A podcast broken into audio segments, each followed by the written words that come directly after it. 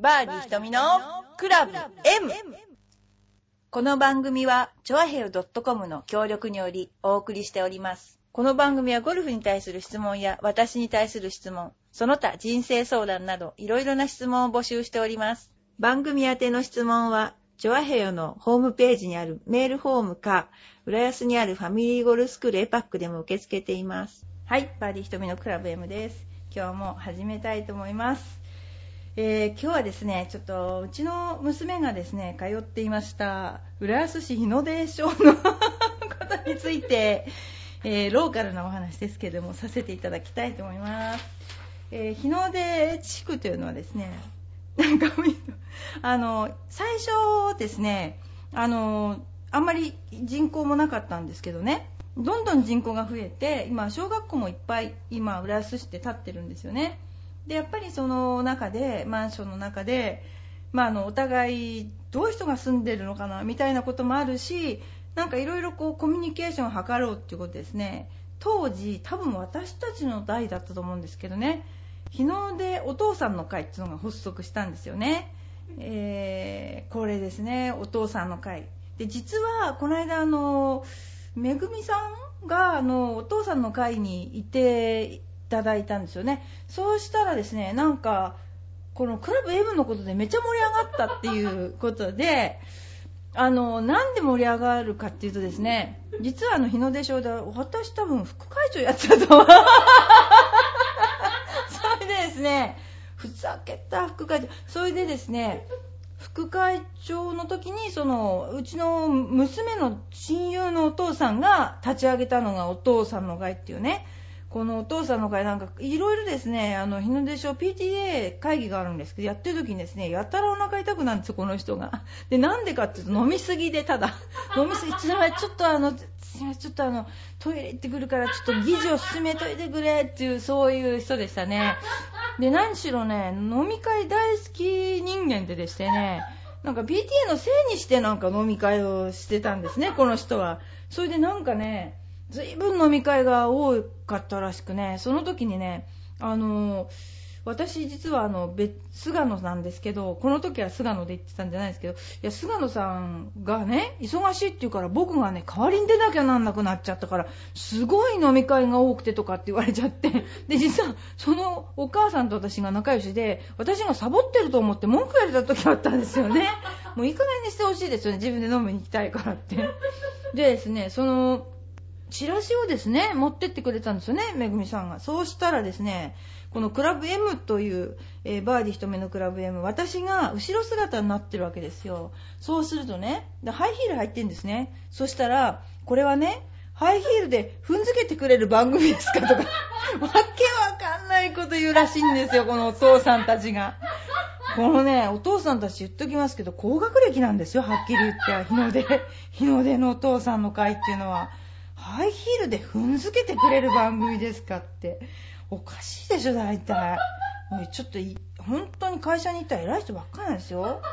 本当に。だからお父さんの会頑張ってくださいね。なんかね、いろいろ防犯とかね、よくあの、ママチャリの前に、だなんだっけな、あの、パトロール中とかいうのをつけて、パトロールしたりとか、なんか目立つ、あの、ジャンパーみたいの着て、あの、歩いてくれてたりしてですね、頼もしい限りですよね、本当が、ね、ちゃんと、あれどこまで歩いてんだろうな、あの、多分新浦まで歩いてるんじゃないでしょうかね、お父さんたち。それでなんか、あの、横断歩道で子供たちを、その、渡らせたりとか、なんかすっごく地域にね、根付いた運動をしてらっしゃる日の出のお父さんの会ですね。えー頑張ってほしいと思いますね。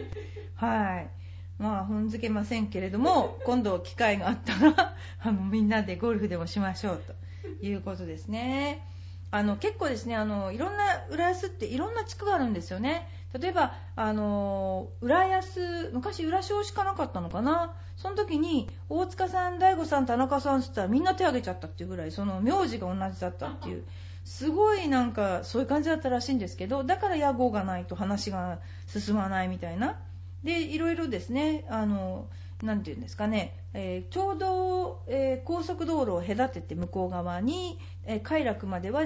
地面だったのかな？あのどんどんどんどん開発されてで今ではものすごい明美とかすごいですよね。いっぱい小学校とか幼稚園とかできてもうものすごい人数の人がねあの住んでらして公園なんかもなんか自分たちでこういう風に作ったらいいんじゃないかとかなんか案を出し合ってねあの作ったらしいですよ。とてもね本当に環境がいいのであの皆さん浦安本当住まれたらいいと思います。あの道路行政なんかも新しい方はすごくいいです。あの手前のちょっと元町の方は酔っ払ったおじさんとかがよたよたすると危ないかなっていうところはありますけど向こうは本当危なくないですね。だからもういいです。環境いいので子供育てるには最適かなと思いますんで、えー、皆さんどうぞ浦安、えー、に住んでくださいみたいな。宣伝しちゃったみたいなね。そんな感じです。でですね今ねラーニングセンターではですね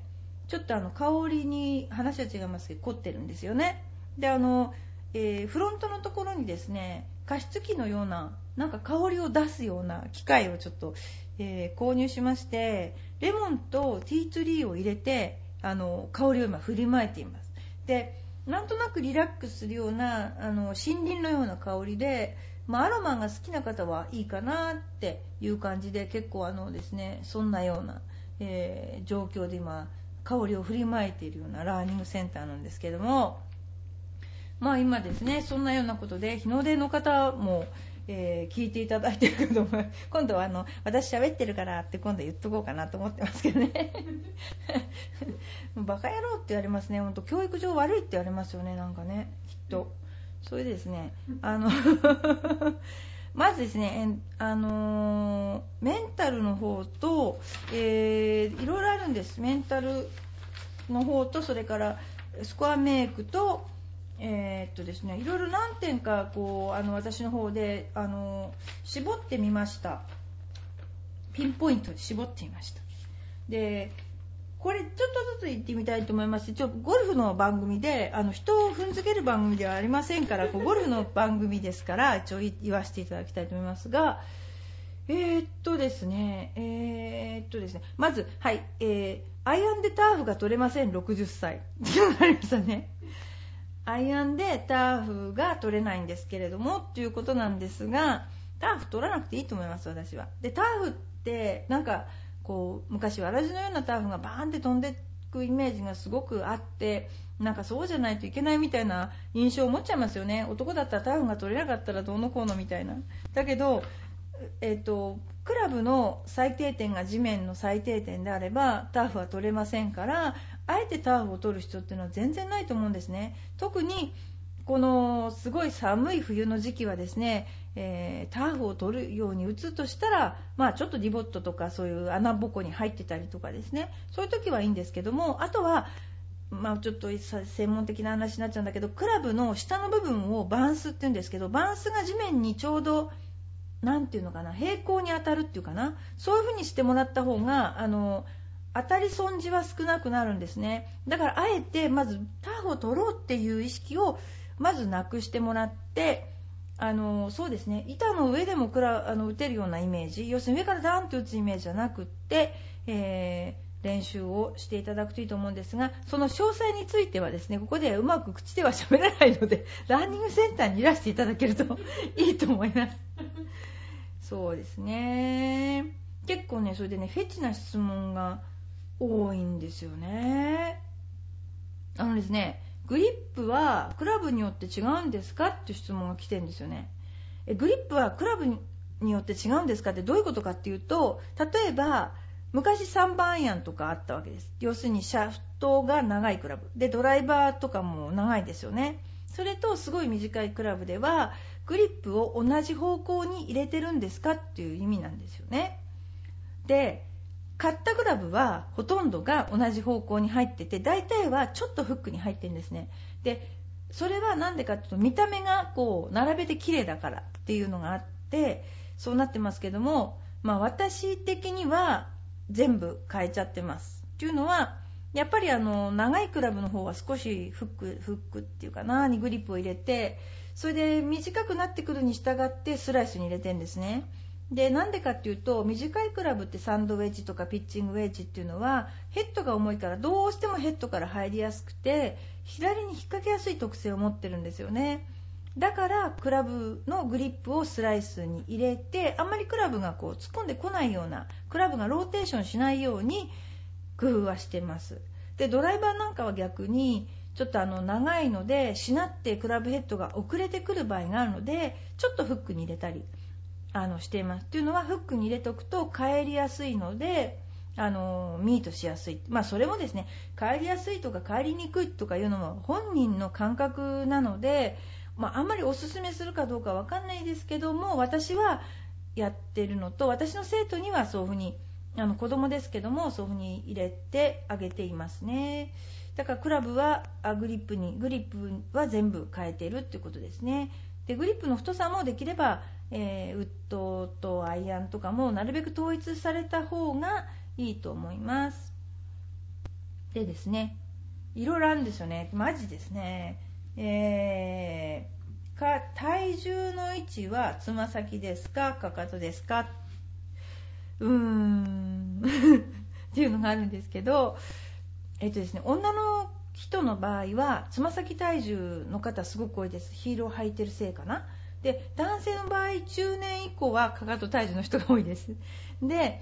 あのー、まあ、その人の普段歩いている歩き方イコールアドレスの時の体重の配分になるケースがすごく多いですね。であとは練習の時にスパイクを履かないで割と運動靴でやってる方はつま先重心になりやすいです。今の運動靴って結構歩きやすいようにできていてこうかかとが高いんですよね。そうするとどうしてもつま先重心になってらっしゃる方が多いですね。で私の持論なんですけども多くの方はつま先重心の方が多いですね。まず普通に立っていただくと。なので真ん中にしていただきたいというとちょっと後ろめに感じると思うんですけどもやっぱりそれともう一つはその人が太ってるか痩せてるかっていう体の中心っていうのがあるんですよね。でその体の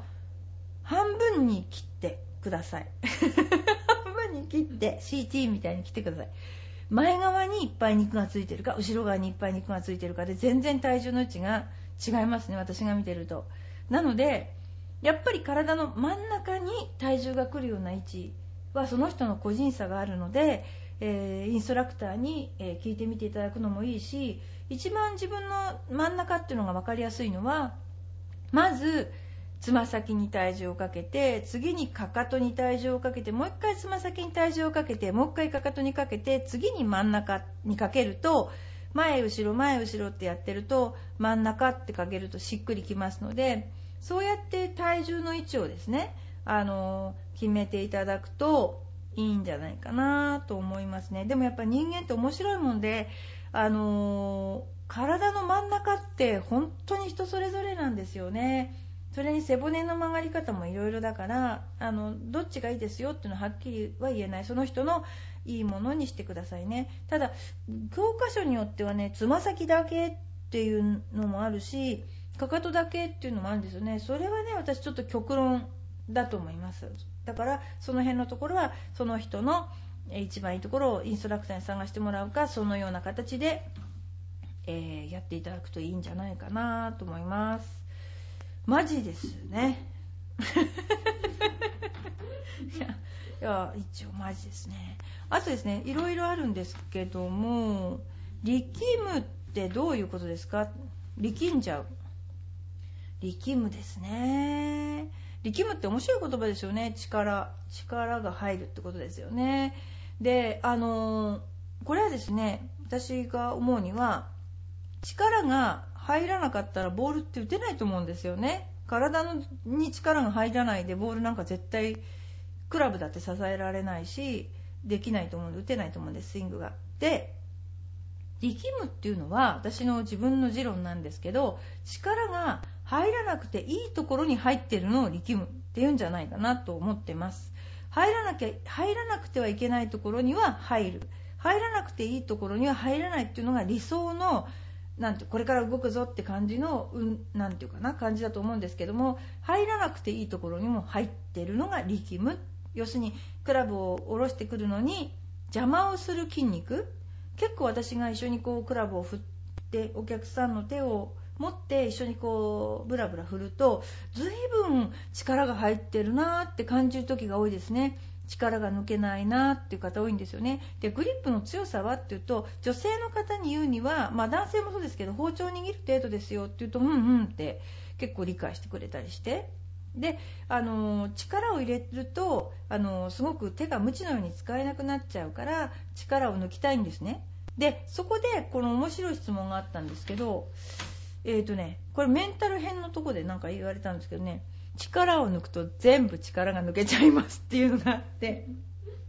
よく力んでるよ力んでるよ全部力あじゃあ力抜きなよって言われるんですって。それで力を抜くとダラダラになっちゃうっていう。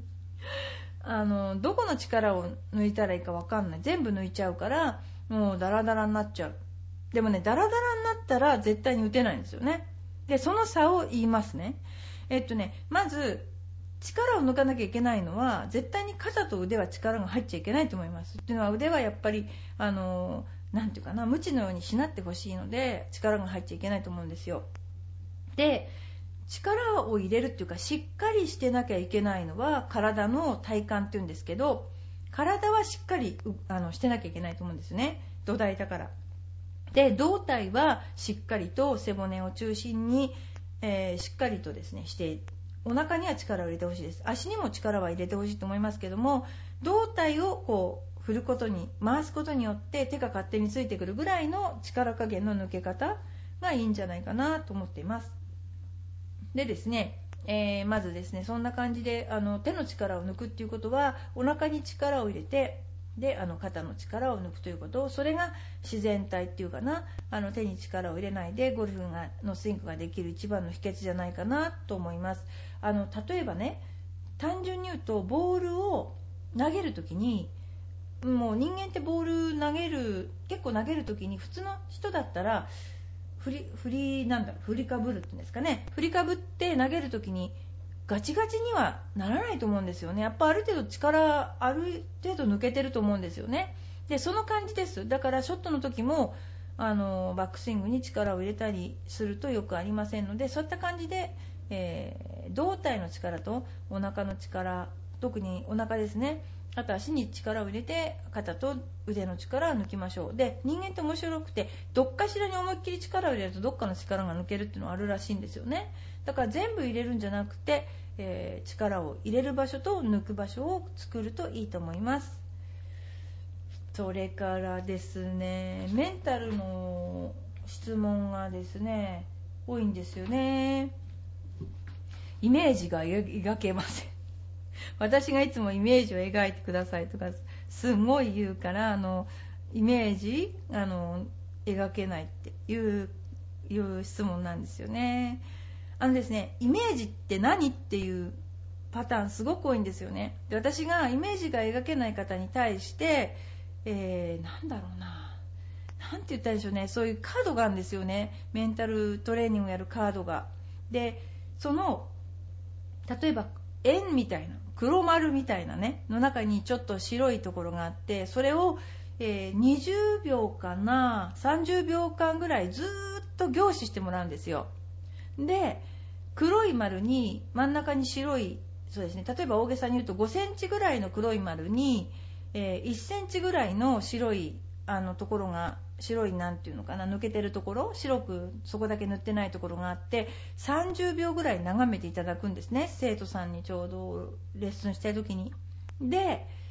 30秒ぐーっと見つめていただいてパッと目を閉じてもらうんですね。そうするとどう見えましたかっていうといろいろで見えませんっていう人もいるんですよ。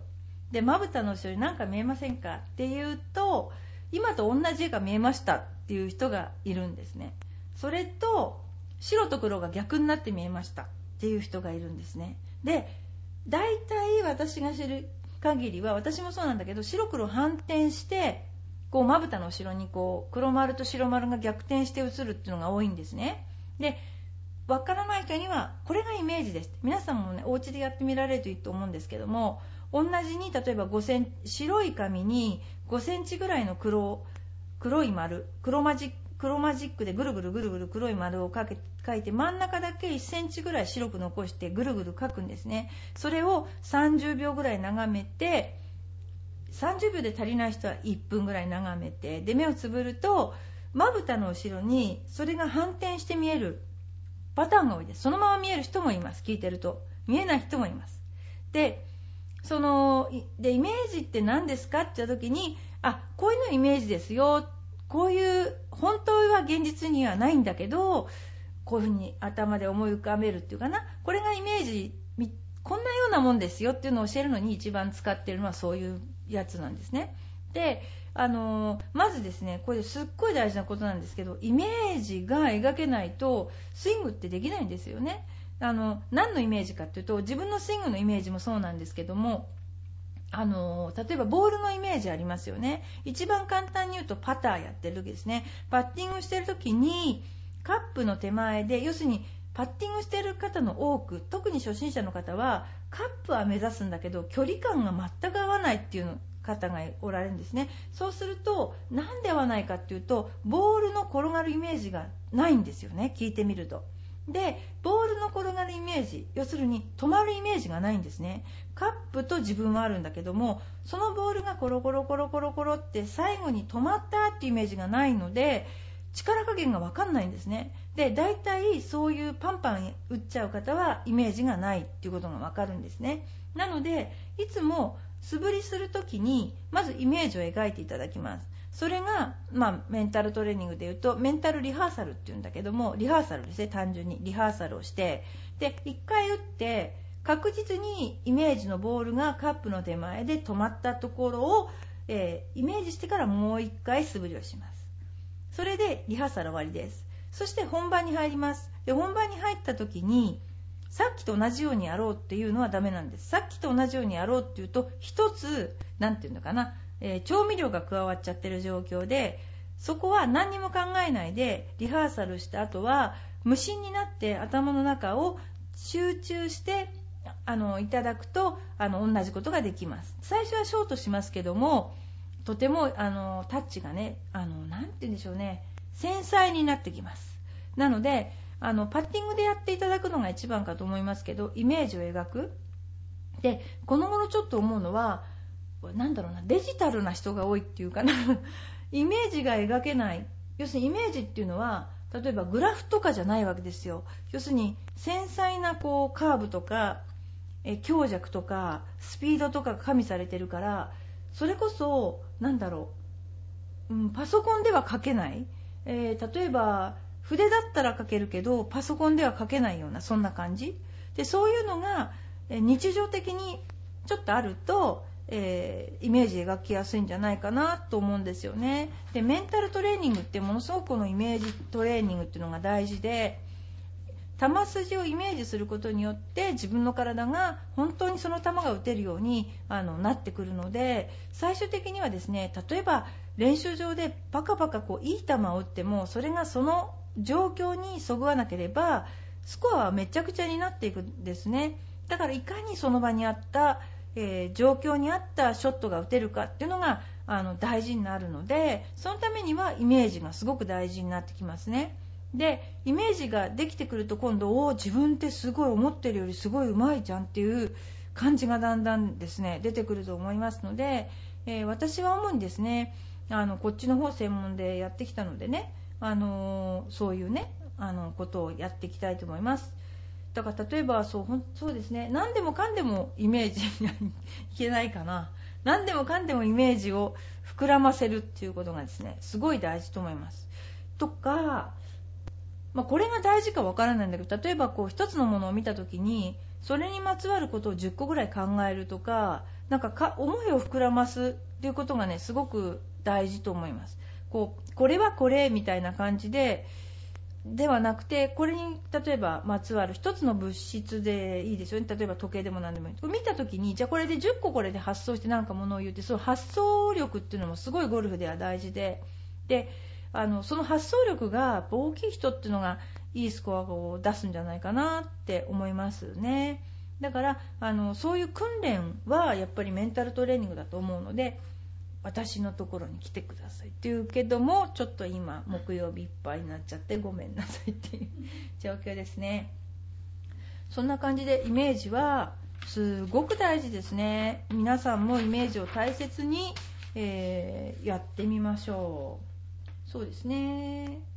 あとですねあのー、いろいろありますね。まずですねあ一つねあのー、これは、えー、一つ私は思うんですけどもクラブを例えばですね選ぶ時に室内の練習場で、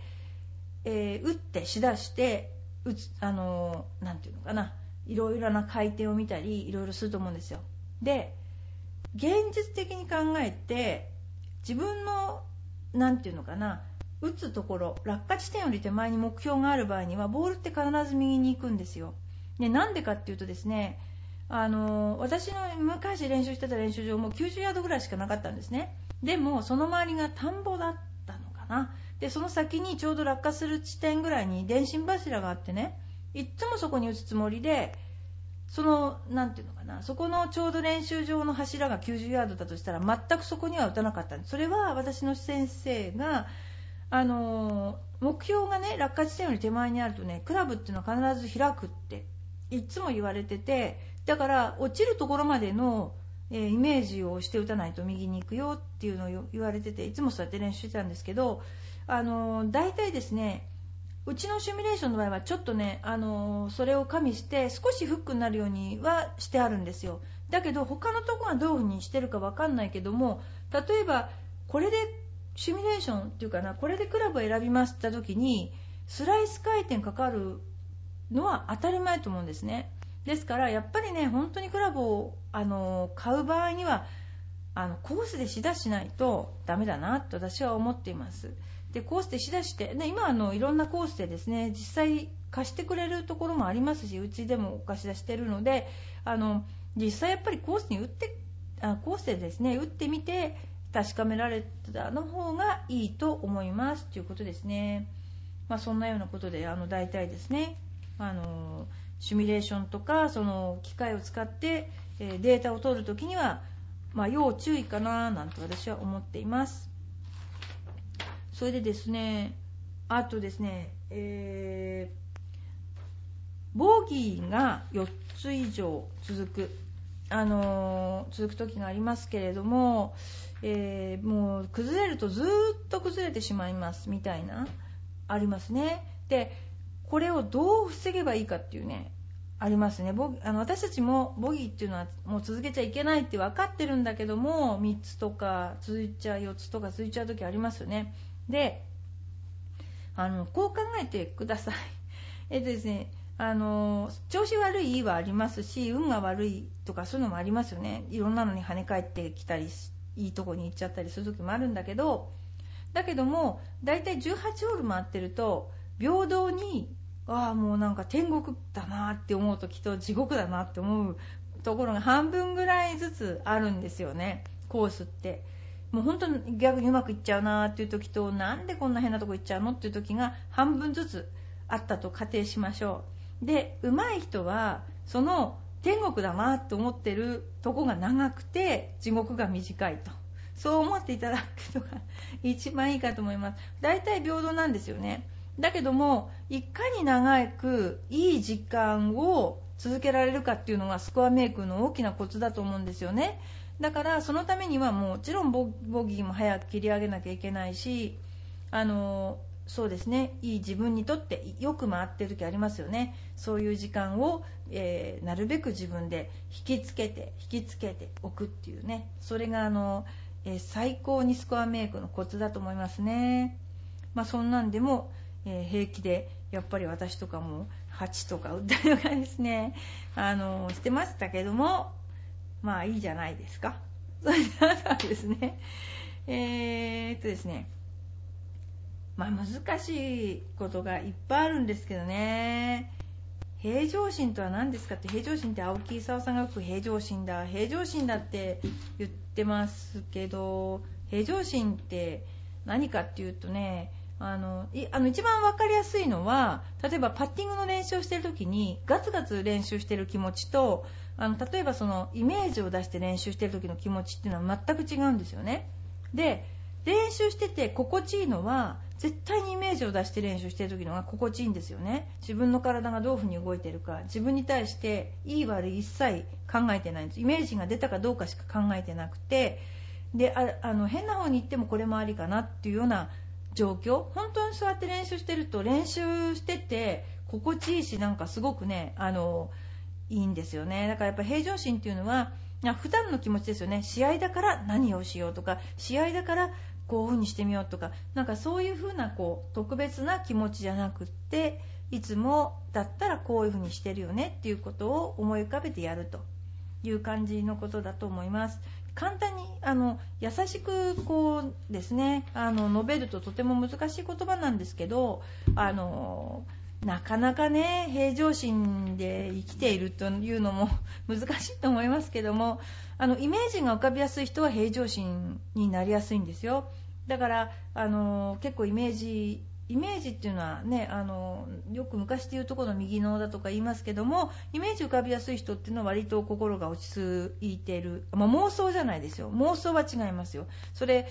あのゴルフの場合はあのそういうふうなことを言われています。というようなことで、えー、今ですねいろいろな、えー、お便りがまだまだまだまだ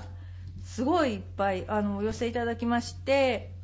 あのいろんな方にあの聞いていただけてるんだなと。でこの間もあの林のですねあのサムさんなんですけれども、えー、あのすごいですねあの1月1日になった時かな？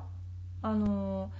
お囃子を豊受神社であのやっていらしてですねあのもう本当に大忙しのお正月だったかと思うんですけれどもあの出ていただきましたりあのこれからも、えー、浦安の方、まあ、お父さんの会にも出ていただいた方が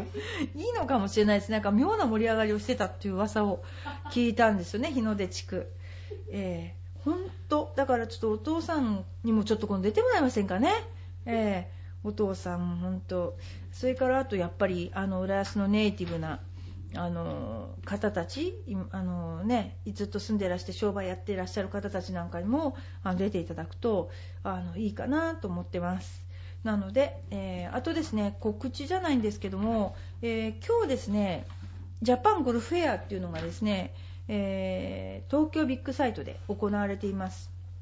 で、どんなことをやるかっていうと、まあ、いろんな新しいですね。あの機種のものとか例えば、えー、新しいスペックのもクラブとかがあのいっぱい並んでいます。ちなみにですねテーラーメイドの方は、えー、新しいクラブが、えー、びっくりするような新しいクラブが出ていますので皆さんちょっとあの触りに行ってみてもいいいいのではないかと思います。で明日私は登場します。で登場するっていうか私はどっちかっていうと裏方裏方ってデジ出してもらう人すごい失礼なんだけど あのなんていうかな私あのジュニアの方です。あのジュニアの方のジュニア育成ゴルフ協議会っていうのがあるんですね。それは何かっていうと女子プロ協会男子プロ協会、えー、忘れちゃったいろんな協会が あるんですよ。用品協会とか。一般じゃ PGA だ。そうだ。あ、じゃあじゃあじゃあ JGA だ。あの、とかね、いろいろあるんですよ。で、その、あの、本当に日本をね、代表する主だった業界の方たちが、あの、協力して作った、あの、ジュニアを育成しようというね、あの、協会があるんですよ。育成協議会という。で、そこで、シミュレーションゴルフをやるそうです。で、そこで私と、えうちのインストラクターの平野が、子供たちをいじめに行くと。いやあの楽しくなんかシミュレーションをやっていただくというなんかそういうとこがあってそういうブースがあるのであの私と平野が土曜日にいますのでどこにいるかは分からない。その場所がどこかも私は知らないんですけども 行ってみないと分からないんですけどあのいたらですねあの声をかけてくださいね。あのなんかいろいろなんかジャパンゴルフェアはいろいろなんかもらえるものがあるらしく子どもたちにも結構人気であのいっぱいいろんな人が詰めかけてますがあとはですねプロのトークショーとかそういう、まあ、トーナメントプロのトークショーとかそういうねあののがあります。あとはですね、そうですね、えっと、今私、あのずっとテラメイドさんの方でクラブも契約していただいて、ウェアもアディダスさんの方なんですけど、今年からですね、アシュバスというあのブランドがあるんですけどそちらの方でねあのお世話になることになってあのウェア同じあのテラメイドさんなんですけどもこれですねすごくシックであのいいいいんですよ。だから皆さんもねちょっと見ていただもう知ってらっしゃる方も多いと思うんですけどねあのアメリカのメイク違うかな？あのぜひあの見ていただくといいと思います。そんなようなこと。あ忘れてた。最後に冬のお顔のお手入れについて私は述べたかったです。あのですねあの冬ゴルフに1回行くとほとんどなんだろうカレーしますよね。3歳以上カレーします。これは本当になんか乾いてるからかな。今すごくすごく乾いてるからだと思うんですけどもあのこれですね私ちょっと発見したのは普通の、あの例えば私が言ってるのはですね若い人の話じゃないですからね。若い人はどうでもいいんですけど、えー、まあ、4 5 0代の人ね、えー、例えばですね年齢化粧品とかあるじゃないですかいろいろ。ああいうのね使うのもいいんですよ。だけど高いでしょ？で、あのちょっと考えたんですけど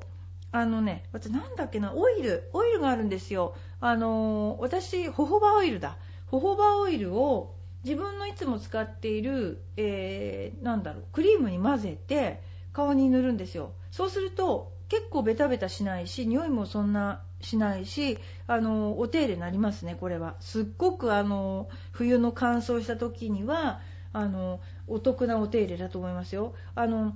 もう最悪豆乳クリームとかに混ぜてもいいと思う。あと豆乳クリームってすごい優れものだと思ってるんですけど安くてね。でああいうのにホホバオイルを混ぜてあの手に垂らしてネリネリして顔に塗るとですね結構あのしっとりします。いろんな例えばナイトクリームとかなんかそういうのでお手入れする方もおられると思いますけどやっぱりあのホホバオイルは今冬は最高だなと思って、えー、今あの使っています。ですから冬はやっぱりお手入れした方がいいいいですねやっぱね。そんな感じであの今日頃夜寝るときはやっていますけれどもあと結構焼けるのが日焼け冬はしますね。あの紫外線強いですから、えー、顔は塗りたくってですね行かれた方がいいと思いますね。まあ、でももうちょっとですからねもうちょっとすると、えー、あったかく多分2月はちょっと高温の調子だと無理だと思うんですよね。でも3月になったらあの少し暖かくなってであの今ですね日本寒い寒いって言ってますけども世界超異常気象らしいですね。もうあの洪水とかあのまあ、ちょっと私知ってるサウスカロライナの方とかもすっごいサウスカロライナって沖縄のくらいの井戸しか井戸なのに凍っちゃってですね橋が凍ってなんか渡れないとかすごいことになってるみたいですね。なのであの皆さん日本に住んでて幸せだなとちょっと思って。日本そうですね寒いけどまあこの程度で住んでますのでえー、本当にあのそんなようなことでですねあの今日もあのバーディー瞳のクラブ M やらせていただいてるんですけれどもあのまたあのゴルフに関する質問とか私生活に関する質問 それからあと私の趣味に関する趣味ねに関する質問何でもあのお答えしますので、えー、ぜひですね、えー、見てあのお聞きになっていただきたいと思います。それであのまたですねえー、この間ちょっとお知らせしたんですけどもね雨の時にねあの出すあのカバーですね。カバーをちょっと私も今試作品を作ってましてでカバー欲しいよって調和表の方にもし言っていただければ、えーと、カバーの試供品をもしあんまりあのすっごいいっぱい作ってるんです最初の試供品なのでねあの大分けできればあのただしかっこ雨の日使っていただける方なんですけど。あの、えー、使っていただければと思います。で、チョアヘアの方に、えー、